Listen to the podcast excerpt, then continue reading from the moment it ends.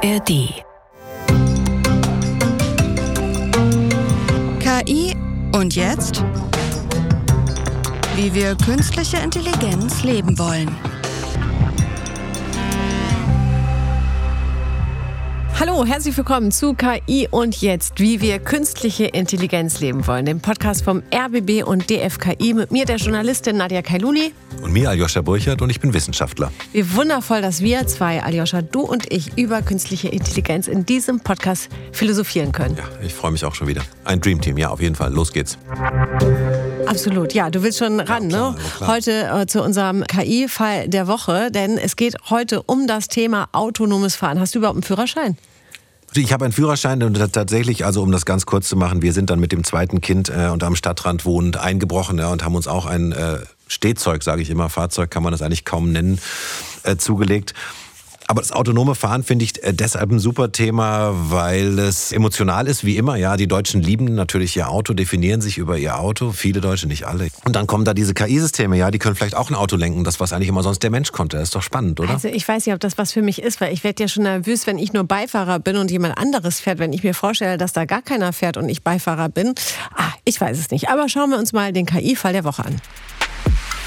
Eines unserer Fahrzeuge fuhr bei einer grünen Ampel in die Kreuzung ein und wurde von einem Feuerwehrfahrzeug erfasst, das auf dem Weg zu einem Notfall war. Das teilte die Firma Cruise Mitte August diesen Jahres über die sozialen Medien mit. Der Taxifahrgast wurde dabei leicht verletzt.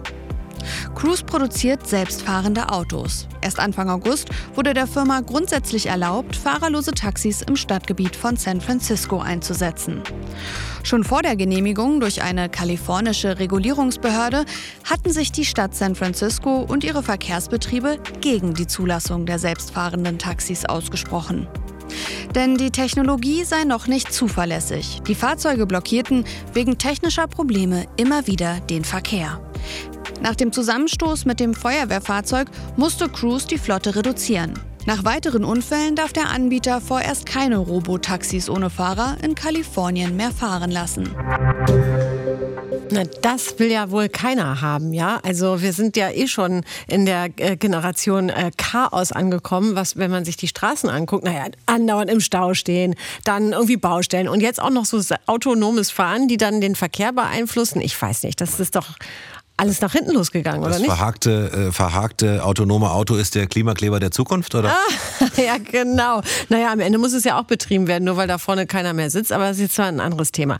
Also, dieses Cruise Robo Taxi ist irgendwo reingefahren, wo es nicht hätte reinfahren sollen und dann auch noch äh, in ein Feuerwehrauto. Das ist ja total doof gelaufen. Jetzt mache ich wieder den Spielverderber, aber weißt du, wie viele Leute in Deutschland im Straßenverkehr im Jahr sterben? Ach, Aljoscha, das siehst du, das ist immer das, ne? Dann kommst ja, du mit der Keule ne? raus, genau. ne? Der Mensch macht es nicht besser. Der Mensch macht es nicht besser. Also 3000 Leute, so vor Corona-Zeiten ungefähr 3000 Leute sterben bei uns im, äh, pro Jahr im Straßenverkehr. Der weitaus größte Teil sind die Fahrerinnen und Fahrer oder die Insassen, sagen wir mal so, der Autos, ja 2000 oder so. Mhm. 500 Fahrradfahrer ungefähr. Äh, und 1970, das war der Höhepunkt, ja, da waren es fast 21.000 Leute, die in Deutschland im Straßenverkehr gestorben sind, bevor es Airbags und äh, Sicherheitsgurte und, und, und sowas gab. Also es gibt auch Technologie, die man dann noch verbessern kann.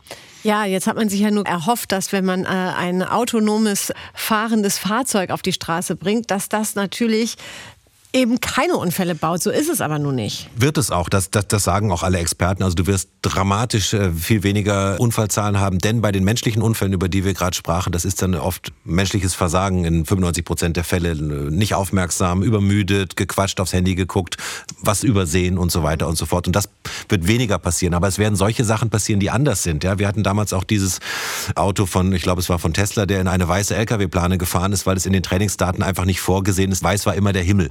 Ja, und plötzlich ist mal ein LKW weiß. Und ein anderer Fall war, glaube ich, mal so eine Frau auf so einem fünfspurigen Highway, die da drüber geschoben ist mit dem Fahrrad. Die hätte da nicht sein dürfen. Aber ein Mensch hätte das erkannt, dass die da ist und hätte gebremst. Und das autonome Auto hat irgendwie natürlich in Anführungsstrichen gedacht, was sich hier sozusagen bewegt. Das sind bestenfalls äh, Plastiktüten oder Holzhaufen oder irgendwas, was da nicht hingehört, aber nicht, dass ein Mensch da ist. Da sind die Autos an ihre Grenze gekommen, die Situation ganzheitlich einzuschätzen, weil es einfach sozusagen im Training nicht vorkam. Jetzt muss man sagen, wie kann man sich das vorstellen? Ne? Das Ganze sieht aus wie ein äh, ganz normales Auto, ja, von innen, von außen, alles wie ein Auto, nur vorne am Steuer sitzt eben niemand, sondern es lenkt einfach selbst. Ich äh, bin ja passionierte Autofahrerin. Ich sag's wie es ist. Ich liebe es, Auto zu fahren. Und ich habe alleine schon diese Einparkhilfe. Da drückt man also einen Knopf, bevor man in dieser Parklücke parken will. Mein Auto bemisst sozusagen die Parklücke und dann drücke ich auf alles klar, let's go, nehme die Hände weg und dann kann das Auto, das ist total irre, das führe ich gerne kleinen Kindern dann vor, wenn die mal mitfahren, weil sich dann dieses Lenkrad selbst bewegt und selbst in die Parklücke kommt. Aber ich habe scheiße viel Geld für diese Extrafunktion bezahlt und ich benutze sie nie. Aber du könntest. Ich könnte, das ist ja, ja schon mal. Siehst, ich habe ja die zwei kleinen Kinder, die mir beim Einparken mich immer reinwinken. Ja, das ist die andere Lösung. Kostet aber auch viel Geld. Ja, es ist jetzt nicht unbedingt billiger an der Stelle. Ja, das kann, ich, äh, kann man auch nicht immer nur uneingeschränkt äh, empfehlen, ja. äh, die, diese menschliche Lösung an der Stelle vorzuziehen. Aber wir sollten über ein paar Sachen vielleicht reden. Das war übrigens eine der ersten überhaupt äh, Kommissionen, die sich in Deutschland mit KI beschäftigt hat. Das war diese Ethikkommission oder so ähnlich hieß es, autonomes Fahren. Ich glaube 2017 oder so gab es die.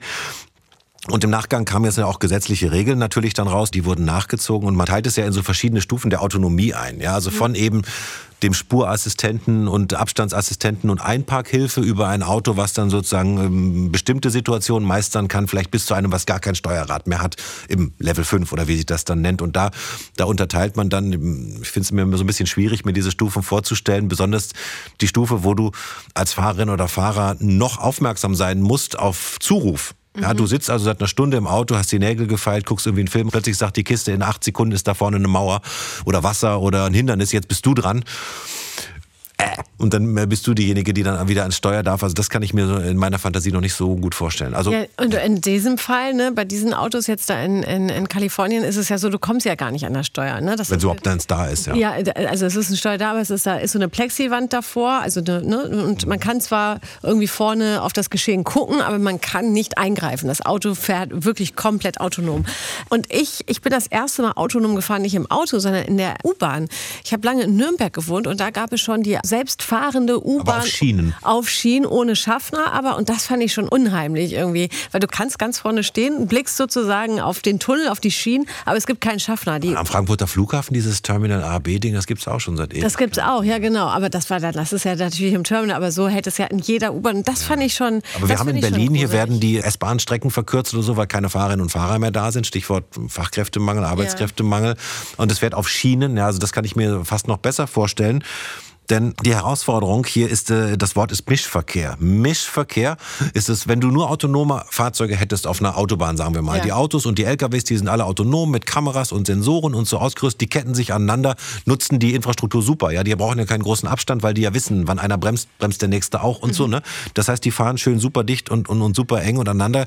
Aber der Mischverkehr in der Stadt, da sind Menschen, da sind Fahrräder, da wehen Fahnen, da fliegt was rum und so. Das ist das Schwierige. Ja, also wir als Mensch wissen ja, wenn ein Ball auf die Straße Straße kommt, in die Eisen gehen, nicht um den Ball zu schützen, sondern weil als nächstes ein Kind kommen wird. Ja. Und, und jetzt stell dir mal die Welt aus Sicht eines autonomen Autos vor. Ja, das muss ja irgendwie wissen, was da in der Welt los ist. Ja, und wenn wir im Internet sind und du ja auch diese Captures immer löst, weil du irgendwo was kaufen willst oder irgendwo was hochladen willst, dann musst du ja mal sagen, das hier ist ein Hydrant und das ist eine Brücke und das ist ein Laden und das ist ein Zebrastreifen. Ja, hast du eine Ahnung, wofür diese Bilder vielleicht genutzt werden? Nee. Diese Bilder kann man nutzen, um dem autonomen Auto natürlich beizubringen, was Zebrastreifen, Hydranten, ja. Läden sind. So, und jetzt komme ich. Und was macht das autonome Fahren dann bei Starkregen?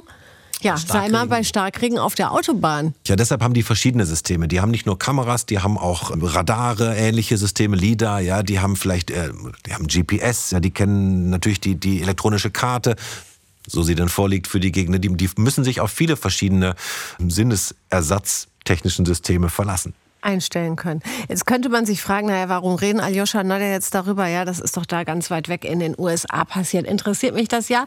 Äh, es sollte uns interessieren, denn auch in Deutschland gibt es autonome Fahrzeuge, jetzt nicht im Straßenverkehr allgemein, aber zum Beispiel Shuttlebusse auf Firmengeländen oder sowas. Da ist es seit Mai 2021 tatsächlich erlaubt, dass diese Fahrzeuge autonom auf diesem Firmengelände zum Beispiel unterwegs sein dürfen. Das finde ich als Wissenschaftler dann wieder interessant, dass man das erstmal erlauben muss. Ja klar, man habe ich mir vorher nie Gedanken drüber gemacht gemacht, ja, aber dass sozusagen ein Auto immer einen Menschen mitbringt, der es fährt und ein ferngesteuertes Auto zum Beispiel vielleicht schon nicht erlaubt wäre, geschweige denn ein KI-gesteuertes. Aber offensichtlich fängt man an, äh, das für Testzwecke oder in, in über, überwachten Systemen und beim Festival irgendwo oder so kann dann vielleicht so ein Getränkebus autonom rumfahren. Ja, vielleicht brauchen wir das aber auch immer noch für uns, weil wenn dann was passiert, dass wir einen Verantwortlichen haben. Weißt du, das habe ich mir auch gedacht. Ich meine, natürlich ist Sinn und Zweck des autonomen Fahrens, dass es weniger Unfälle gibt. Okay, d'accord. Aber wenn es dann zu einem Unfall kommt, wie jetzt zum Beispiel in San Francisco, ja, wer ist dann dafür verantwortlich? Also wen ziehen wir zur Rechenschaft, dass da ein Schaden entstanden ist?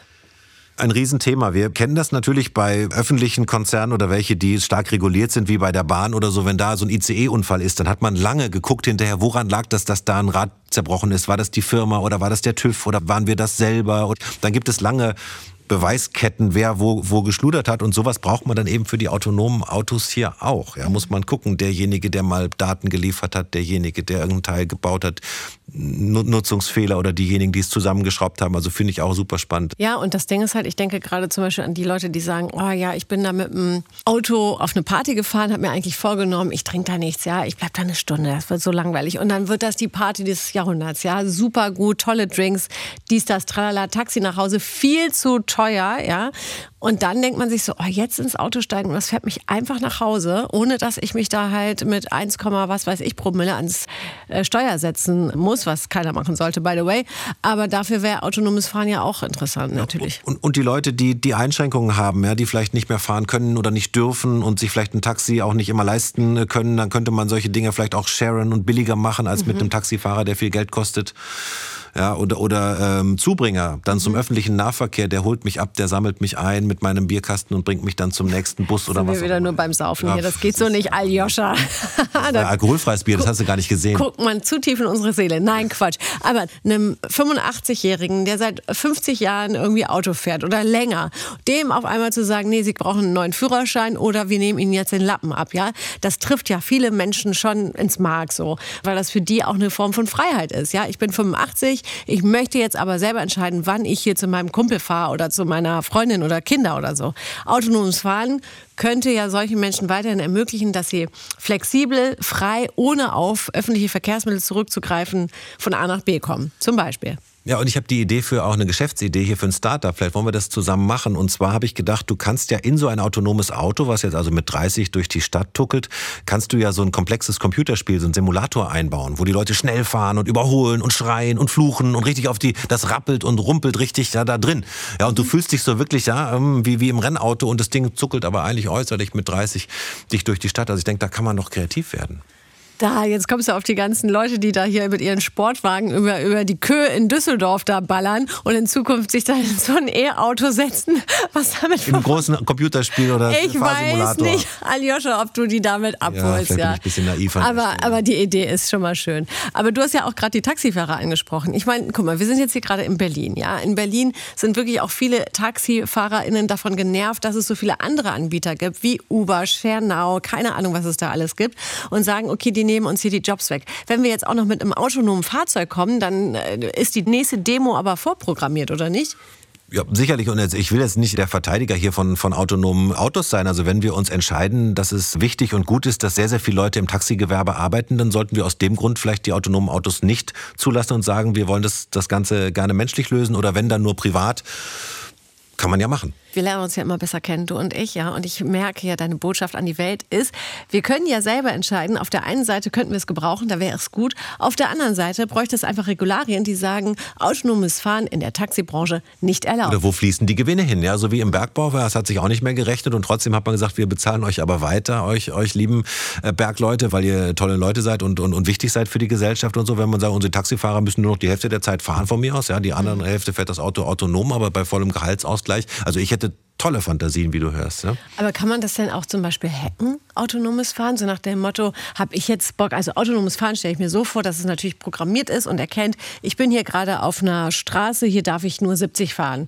Ja, die meisten, die auf einer Straße sind, wo man nur 70 fahren darf, fahren auch gerne mal 90 oder 100, weil sie denken, freie Bahn, volle Kraft. So, kann man das nicht auch manipulieren und dann sagen, hier, du kannst mich mal autonomes Fahrzeug. Ich sag dir jetzt, dass du hier doch noch mal ein bisschen mehr Gas geben solltest? Klar, jedes äh, technische System ist natürlich auch manipulierbar, klar. Also dann kommt jetzt wieder Aljoscha mit seinem, äh, es gibt eben auch Menschen, die haben eben auch zwischendurch mal irgendwie ein Heck irgendwie und sind mal unaufmerksam und äh, läuft mal nicht so, wie es eigentlich laufen sollte und es wird nicht gebremst und es, es kommen Leute zu Schaden. Das ist eben leider Teil des Lebens eben. Ich glaube, ich wäre keine gute Beifahrerin eines autonomen Fahrzeugs. Ich würde die ganze Zeit mitbremsen wollen, mitlenken wollen. Ich gucke die ganze Zeit mit nach hinten. Ich bin einfach ein wahnsinnig schlechter Beifahrer. Wir waren letztens in Italien, ne, wo das so runtergeht immer so stark. Meine Tochter, oh, die hat mich wahnsinnig gemacht. Ja. Ja. Du fährst zu. Nein, ich fahre da, wo es geht. Ja. Ja, aber das kenne ich. Du fährst zu weit rechts, Nein. du fährst zu weit links. Ich war auf dieser Straße. Wenn ich jetzt deine Beifahrerin wäre, dann würde ich sagen, ey Aljoscha, du fährst viel zu weit rechts. Oder Aljoscha, fahr bitte ein bisschen langsamer. Aljoscha dies, Aljoscha das. Wenn das so ein autonomes Fahrzeug ist, dann kann ich nicht sagen, du KI da vorne, fahr mal ein bisschen weiter links. Also nur mit Sprachsteuerung. Also ich denke ja immer, die menschliche Intelligenz ist dann irgendwie nochmal die, mit der ich kommunizieren kann. Mit der künstlichen Intelligenz habe ich das so, Gefühl, kann ich nicht kommunizieren. Wenn ich so Leute beim Autofahren beobachte und Intelligenz bringe ich jetzt auch nicht zusammen, die Begriffe. würde ich eher sagen, das ist eher Stammhirn. Für mich ist das ja ein Attraktivitätsfaktor, dass auch man gut Auto fahren kann. Ne? Ah. Mhm. ah. Hab schon mal Dates abgesagt, weil der Typ nicht gut Auto fahren Ist wahr? Ja, ist wirklich wahr. Werde ich super nervös, kann ich gar nicht haben. Dann vielleicht dann doch lieber das autonome Fahrzeug und den Mann zu ruhig woanders. Ich glaube, wir brauchen jetzt mal Expertenhilfe hier. Absolut. Achso, und du meintest nicht die Dating-App, du meintest unseren Gast. Ich habe dich verstanden. Denn wir haben natürlich wie jede Woche einen Gast zu unserem Thema. Corinna Apacite, äh, ihre Berufsbezeichnung nennt sich Program Head Artificial Intelligence and Data at Continental. In meiner Sprache übersetzt heißt es einfach die Chefin der künstlichen Intelligenz bei Continental. Herzlich willkommen. Hallo Corinna. Wie geht's dir? Hallo zusammen, mir geht's super, obwohl das Wetter jetzt in Frankfurt nicht schön ist. Ach Gottchen. Ja, dann, dann lass uns doch direkt über die wichtigen Sachen im Leben sprechen. über Autos und zwar über das autonome Fahren. Aljoscha und ich haben hier schon sehr viel miteinander gesprochen. Du arbeitest ja bei Continental und wir kennen Continental hauptsächlich so von den Autoreifen und fragen uns gerade Continental und künstliche Intelligenz, äh, wie passt das zusammen? Ihr seid nicht die Einzige, die Continental mit Reifen assoziieren. Und das ist gut so. Continental ist auch Reifen. Wir haben äh, im Konzern aber tatsächlich drei Gruppsektoren. Eins davon ist die Reifensparte, aber wir haben noch Contitech für industrielle Technologien. Und in diesem dritten Sektor, Continental Automotive, sind wir mit Automobilzulieferergeschäft beschäftigt. Das heißt Steuergerätefunktionen, Sensoren für Fahrerassistenzsysteme, für all das, was ein Fahrzeug braucht, um sicher zu fahren. Und ihr seid in, in, in Frankfurt oder wo seid ihr damit? Ich persönlich äh, arbeite in Frankfurt. Äh, wir haben Standorte auch in Hannover, in Regensburg, viele in Deutschland und überall. Sehr schön. Und das autonome Fahren beschäftigt euch auch, richtig? Automatisiertes Fahren, ja. Wir verfolgen die Klassifizierung für Automatisierung. Da sind sechs Stufen definiert, von 0 bis 5. Bei den ersten drei hat der Fahrer die Aufgabe, alles zu beobachten, Umfeld zu beobachten und auch teilweise zu steuern. Und bei den letzten drei, das System überwacht den Umfeld und das Fahrgeschehen. Die Stufe 3, da geht es darum, dass das System die, die Kontrolle über das Fahrzeug übernimmt, aber der Fahrer muss bei Bedarf eingreifen in eine bestimmte Zeitperiode bei Stufe 4. Das System hat die Kontrolle über das Fahrzeug und wenn der Fahrer oder der Mensch eingreifen möchte, wird er das dürfen. Und bei Stufe 5, da ist dieser vollautomatisierte Fahren im Spiel, was für viele von uns die einzige Automatisierungsstufe ist. Und auf welcher Stufe würdest du sagen, interessieren sich gerade die deutschen Automobilhersteller am meisten oder arbeiten am meisten mit euch zusammen? Was ist da gerade so bei uns in der Mache? Drei, vier. Deutsche Automobilhersteller haben auch als Pioniere zum ersten Mal in der Welt Straßenzulassung bekommen für Level 3 und Level 4. Ja, Level 5, da sind unterschiedliche Meinungen und Positionierungen. Äh, das hängt auch sehr stark damit zusammen, welche ist die Bereitschaft in der Bevölkerung, so etwas zu nutzen. Gibt es die Rahmenbedingungen regulatorisch und auch äh, von Versicherungsperspektive da, um solche Produkte auf den Markt zu, zu bringen. Drei Dimensionen sind immer dabei zu betrachten. Möchte der Mensch das haben? Kann ein Unternehmen damit Business machen, Geschäft machen.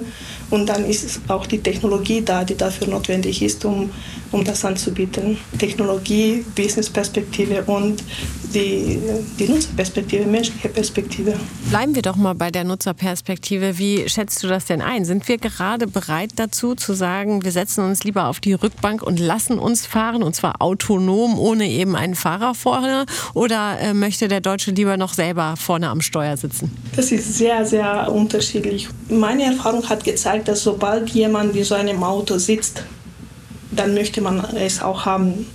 Und da haben wir so ein sehr großes Potenzial, diese Technologie erfahrbar, erlebbar zu machen. Sehr oft werden diese Studien durchgeführt gemacht und da sind die, die Zahlen oder die, die Antworten manchmal auch äh, besorgniserregend. Man würde schlussfolgern, die Leute wollen den Fortschritt gar nicht. Aber wie können wir etwas bewerten, ohne davor überhaupt das erlebt zu haben? Es ist ungefähr so, als würde man nach dem Geschmack der Suppe gefragt in einem Restaurant, aber man bekommt diese Suppe nie zum Schmecken. Also einerseits diese volle Begeisterung bei den Menschen, die das erleben können und andererseits auch eine gewisse Skepsis und auch zögernde Haltung, die Kontrolle oder die Steuer Steuerung aus der Hand zu geben. Ah, verstehe, verstehe. Man sollte Sachen erstmal probieren, bevor man sich da eine Meinung zu bildet. Nun wissen wir ja aber alle, wie es schmeckt, Auto zu fahren. Wir wissen ja auch, wie es schmeckt, irgendwie gefahren zu werden durch zum Beispiel einen äh, Taxifahrer. Ist dann am Ende nicht die Entwicklung dahin, dass man sagt, wir versuchen einfach alles in ein Auto zu packen und zwar, dass ich selber fahren kann, aber wenn ich möchte, einfach auf Knopf Knopfdruck autonom fahren kann und mich auf die Rückbank setzen kann? Oder muss man sich in Zukunft für eine Sache entscheiden? Es gibt tatsächlich solche Szenarien, dass man diese Funktion, automatisiertes Fahren, per Knopfdruck aktivieren kann. Für ein paar Stunden, zum Beispiel, weil man müde ist oder weil man eben zwei, drei Stunden Ruhe haben möchte und sich in eine Telefonkonferenz einwählen möchte und und und. Und nach, nach zwei, drei Stunden die Kontrolle wieder durch den Mensch übernommen wird. Das ist durchaus ein ja, realistisches Szenario und vielleicht ist das auch so eine Art Kompromiss zwischen unserem Wunsch, immer wieder auch selber zu fahren, weil das auch Freude macht, aber auch das Bedürfnis nach Komfort. Super, ich muss gerade irgendwie so an so Szenen denken, wenn so Paare im Auto sitzen und sich anfangen zu streiten, dass man dann einfach einen Knopf drücken kann, so nach dem Motto, Mann, Schatz, du fährst wirklich immer zu weit rechts oder du fährst mir immer zu schnell. Und dann geht das Gestreite da los und dann drückt man einfach auf den Knopf und sagt, so, jetzt ist aber Schluss. Das diskutieren wir jetzt aus. Und solange wir diskutieren, fährt das Auto einfach selbst. Das ist eigentlich ganz gut. Ja, das ist ein Beispiel von äh, Erhöhung von Verkehrssicherheit, an dem ich noch nicht gedacht habe, muss ich genau. zugeben. Dann kommen die Vorwürfe, es ist dein Auto. Ja, genau. Ist doch klar. Aber du sprichst ja auch das Thema an, Verkehrssicherheit. Würdest du denn sagen, als diejenige, die sich damit ja sehr intensiv auseinandersetzt, dass wir mit autonomem Fahren sicherer auf der Straße in Zukunft auch unterwegs sein werden? Definitiv. Das ist auch unser Ziel. Deswegen arbeiten wir seit Jahrzehnten an dieser Technologie. Also wenn wir alle Fahrzeuge, die auf der Straße fahren, vollautomatisiert haben, dann wird kein Unfall mehr passieren. Aber das wird eine stufenweise Entwicklung dahin. Warum ist das realistisch oder es wird so sein? Weil die Autos sind ausgestattet mit Sensoren, die die menschliche Sensorik übertreffen. Die Sensoren werden nicht müde. Wir haben Redundanzsysteme in Fahrzeugen. Falls ein Sensor ausfällt, wird die Funktion von anderen Sensoren übernommen wir als Menschen sind limitiert. Wir sind einzigartig und, und, und, und, aber sehr limitiert in unserem Erfahrungshorizont, in unserem Erkenntnishorizont. Und das kann äh, durch äh, künstliche Intelligenz und solche automatisierte Systeme ergänzt werden. Da wollte ich gerade noch mal einhaken. Auch, äh, vorhin habt ihr beide auch so locker von menschlicher Kontrolle gesprochen. Ich denke, wenn du mit 250 auf der Autobahn fährst als Mensch, das ist ja nur eine, eine Illusion von Kontrolle. Ja? Du fährst ja in, in, in einem Augenzwinkern so viele Meter auf dieser Straße, du hast ja keine Kontrolle und kannst dieses Auto auch nicht mehr irgendwie kontrollieren. Wenn da was schief geht, dann geht es halt richtig schief. Also das ist ja bei Menschen auch manchmal nur eine gefühlte Kontrolle, wollte ich noch zu dem ergänzen, was ihr äh, vorhin gesagt habt. Und wie du sagst, die Menschen lernen immer aus ihrer eigenen Erfahrung. Und wer das erste Mal einen schlingernden Anhänger hinter sich hatte, der muss halt sehen, wie er damit klarkommt oder mit einem Wohnwagen, der ins Schlingern gerät. Und in der Flotte lernen natürlich alle autonomen Autos von allen autonomen Autos. Ja, die in allen Situationen, bei allen Witterungsbedingungen, bei allen Dingen, die passieren, die werden aufgezeichnet von den Autos und die können sich in, in Anführungsstrichen untereinander austauschen austauschen. Ja, aber ich wollte gern auch nochmal technisch jetzt fragen, diese Autos, die haben Sensoren, ja, die haben Radar, die haben GPS. Äh, hat sich da in den letzten Jahren jetzt auch nochmal oder in Monaten sprunghaft was getan mit den neuesten KI-Errungenschaften oder sind wir da eigentlich in einer konstanten Entwicklung und, und würdest, wo würdest du sagen, stehen wir technologisch? Also fehlt noch irgendwas oder sind jetzt eigentlich die Bestandteile da? Die Bestandteile sind da. Wir arbeiten noch auf die, die letzten Schliefe und Methoden für die Absicherung der Funktionen, die künstliche Intelligenz beinhalten, so dass wir nachweisen können, dass die hochautomatisierte Fahrfunktionen das machen, was sie machen sollen. Ungeklärt sind die Fragen der, der Haftung und auch wer zahlt, falls etwas doch unerwartet passiert. Wir brauchen auch Lösungen, um aus seltenen Fällen zu lernen. Wir nennen sie Corner Cases. Wir modellieren den Verkehr und die Umwelt. In, in welche Situationen soll dieses Fahrzeug wie funktionieren? Und uns ist es bewusst, dass wir 99,9 Prozent modellieren können, aber uns fehlen noch diese Corner Cases, seltene Verkehrssituationen. Und das muss auch durch ein Flottenlernen oder solche Verfahren gesammelt werden und dann allen ähm, Automobil Player zur Verfügung gestellt, sodass jeder für sich seine Funktion, seinen, seinen Sensor und, und, und verbessern kann. Mit, mit diesem kleinen Anteil, der noch fehlt. Aber nichtsdestotrotz, ähm, wir haben jetzt ja über die Verkehrssicherheit auch gesprochen, wo, wo ihr ja der Meinung seid, dass das auf jeden Fall sicherer wird mit dem autonomen Fahren auf unseren Straßen. Aber wenn dann mal was passiert, ist ja das Geschrei ganz groß. Wie zum Beispiel der Fall in San Francisco, wo halt das autonome Fahren in diesem Cruise-Robo-Taxi eben nicht so gut gelaufen ist mit dem äh, Feuerwehrauto, dieser Zusammenstoß. Diese Firma ist ja unter anderem auch ein Kunde von euch. Wie reagiert ihr dann, wenn sowas passiert und dann die Leute sagen, oh, das kann nicht sein, scheiße Scheiße, das ist autonomes Fahren, das ist nicht sicher auf unseren Straßen. Und wie ist eure Einstellung dazu? Wie entgegnet ihr dem dann? Ich glaube, allgemein ist es sehr wichtig zu verstehen, warum ist das passiert und daraus zu lernen. Alle äh, sollen daraus lernen, wie kam es zu diesem Unfall und wie kann das vermieden werden. Ich denke, dass wir Reallaboren brauchen für Technologie, auch für automatisiertes Fahren. In den USA und in anderen Ländern sind viel mehr Möglichkeiten, solche Reallaboren zu haben, auch für automatisiertes Fahren. Es darf aber nicht zu, zu Personenschäde kommen oder zu folgenschweren Unfällen. Mhm. Jetzt passieren Unfälle leider. Wichtig ist, die Technologie zu verbessern, sodass perspektivisch und in der Zukunft immer und nachweislich immer weniger bis kaum Unfälle noch passieren. Ja, dann sind wir mal gespannt, wo wir damit so hinfahren und hoffentlich nicht gegen die Wand. Corinna, ich danke dir sehr, dass du heute bei uns warst. Sehr gerne.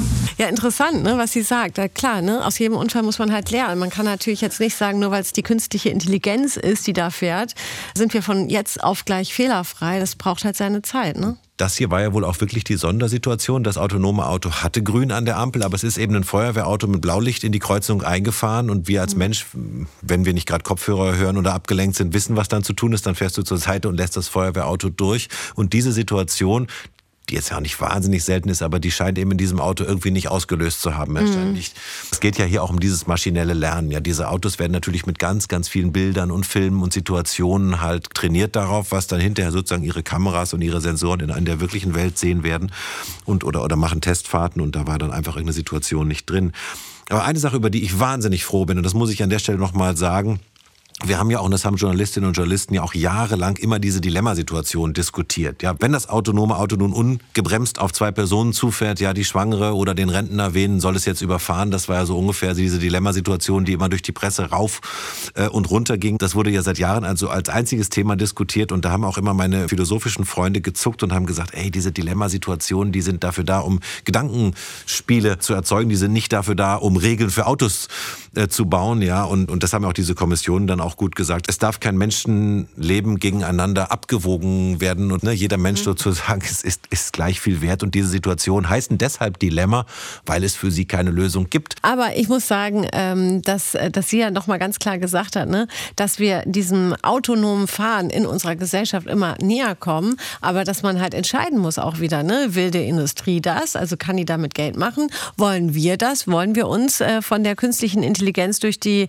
durch die Welt fahren lassen? Und Wollen wir nur 2000 Verkehrstote weniger im Jahr?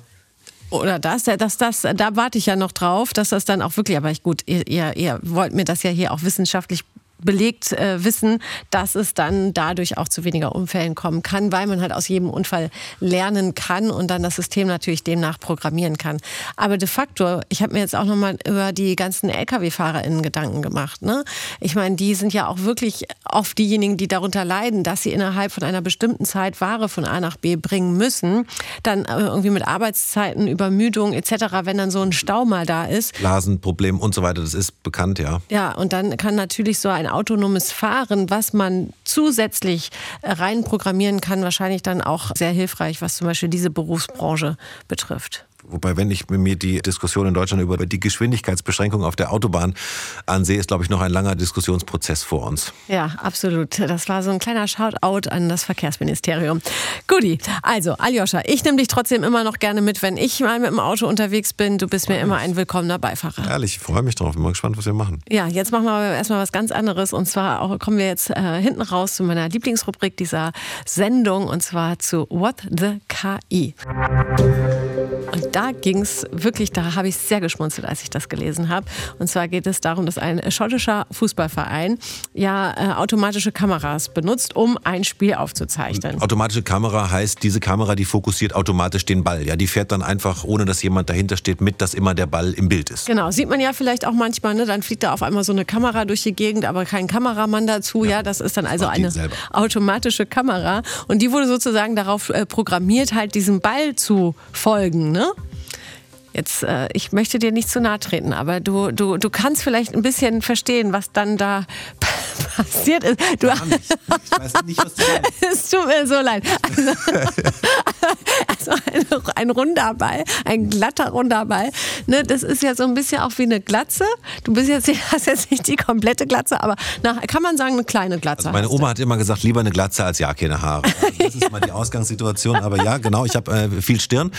Und in diesem äh, schottischen Beispiel hat diese automatische Kamera eben dann die Glatze eines Linienrichters äh, für den Ball gehalten und hat dann auf ihn fokussiert. Ja, genau. Und jeder denkt sich, was war es jetzt ein Tor oder nicht? Und alle sind an der Glatze hängen geblieben. Ne? Das ist schon. Ich glaube, über Altersdiskriminierung reden wir dann äh, in einer anderen Folge. Oder? Du, ich kenne ganz viele Typen, die da, da fängt das schon mit, Menschen, genau. Mitte, mit Anfang 30 an. Du bist ja Mitte 30, ne? oder? Ja, ja, ja. ja. Nein, aber das ist doch, das ist doch wirklich so, finde ich, uh, What the KI, also eine, eine schöne Rubrik, um zu gucken. Ja, da hat die KI zwar die Kamera darauf getrimmt, verfolge diesen runden, glatten Ball und hing dann auf einmal beim Typen auf der Glatze. Achte bei den Trainingsdaten genau, was alles äh, in so einem Fußballstadion an runden, glatten Dingern äh, ja. unterwegs sein kann. Ja, ganz genau. Obacht. So, das war es auch schon mit KI und jetzt, wie wir künstliche Intelligenz leben wollen, vom RBB und DFKI. Mit mir, Nadja Kailuli. Und Aljoscha Burchardt. Und wir zwei sind nächste Woche wieder für euch da, wie jeden Freitag. Ich freue mich drauf. In dieser Zeit abonniert gerne unseren Podcast, kommentiert, teilt, macht alles, damit ganz viele Leute uns zuhören können. Wie immer in der ARD Audiothek oder überall, wo es Podcasts gibt. Da findet ihr uns. Bis nächste Woche. Ciao.